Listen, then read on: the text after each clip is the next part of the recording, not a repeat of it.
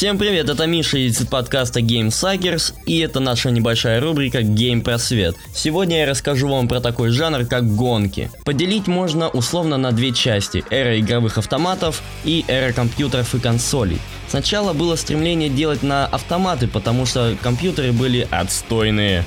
Супер отстойные, просто дерьмо. Первая гоночная игра была Grand Track для Atari 1974 года с видом сверху. И суть заключалась в наборе большого количества очков. Первая псевдо 3D графика была в игре Pole Position 1982 года. Также задал такие стандарты, как вид сзади, противники с искусственным интеллектом, лимит времени, заставляющий увеличивать скорость. Был невероятно популярен и участвовал в нескольких шоу.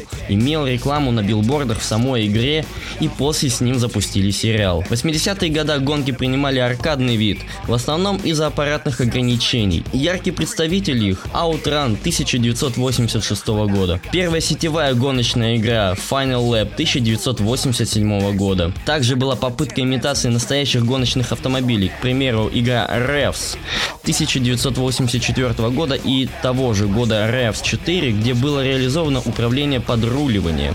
Одна из первых 3D гоночных игр Indianapolis 500 The Simulation 1989 года с возможностью настройки авто, что для того времени было прорывом.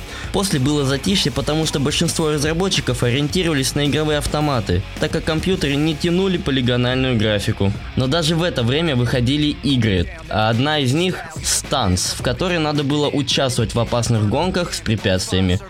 В 1996 году 3D-гонки завоевали компьютеры. Одной из них была серия Need for Speed, выходящая с 1994 года и стала в итоге самой успешной гоночной серией в мире и одной из самых успешных игровых франшиз. В 1998 году выходит Life for Speed, которая отличалась высокой реалистичностью и где была реализована система получения урона как для кузова, так и для более мелких деталей. В том же году вышла Gran Turismo, в которой был баланс аркады и симулятора, и которая открыла двери для реалистичных автосимуляторов на консолях. После выходило большое количество игр в стиле ралли и спортивных суперкаров, такие как Sport Car GT, Формула 1 2000, Grand Prix. Также выходили аркадные игры Midtown Madness, Crazy Taxi, Crazy Taxi 2, последние две, которые оставили большой след в моем детстве. После выходили самые известные части Need for Speed.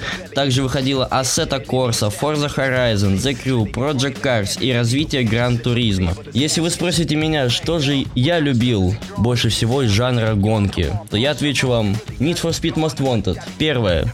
Не дерьмовая 12 года, только первое. И что бы я советовал вам, если вы любите автосимуляторы, то для вас будет интересно Assetto Corsa, Project Cars и Gran Turismo.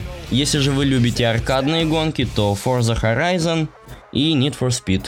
Forza красивая. С вами был подкаст Game Suckers. Играйте в игры и не болейте. Пока-пока.